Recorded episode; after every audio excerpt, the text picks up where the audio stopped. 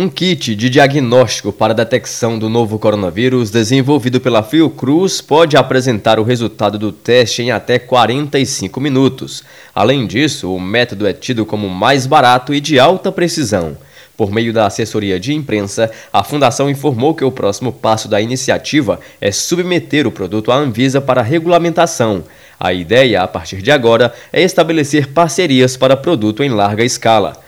O intuito é que esses testes sejam utilizados em postos de saúde da rede pública de todo o Brasil. Neste caso, o Ministério da Saúde faria uma demanda para a aquisição dos kits e destinaria aos postos de saúde, levando em conta a necessidade de cada município. Segundo o médico especialista em cardiologia, clínica médica e emergências clínicas pela Universidade Estadual Paulista e pelo Instituto de Cardiologia do Distrito Federal, Fabrício da Silva, no momento em que iniciam sintomas da Covid-19, o indivíduo já está contaminado há pelo menos três dias. Neste caso, o especialista explica que, mesmo antes do surgimento dos sintomas, a pessoa infectada já é potencialmente transmissora. Por isso, a orientação é de que o teste seja feito imediatamente. A recomendação é de maneira geral, uma vez sintomático, que faça o teste. Mas se o teste vier negativo dentro desses primeiros três dias, que o teste seja repetido em um prazo de pelo menos 48 horas, para tentarmos aumentar a acurácia e definirmos se de fato é um teste negativo ou foi um falso negativo dentro dessa janela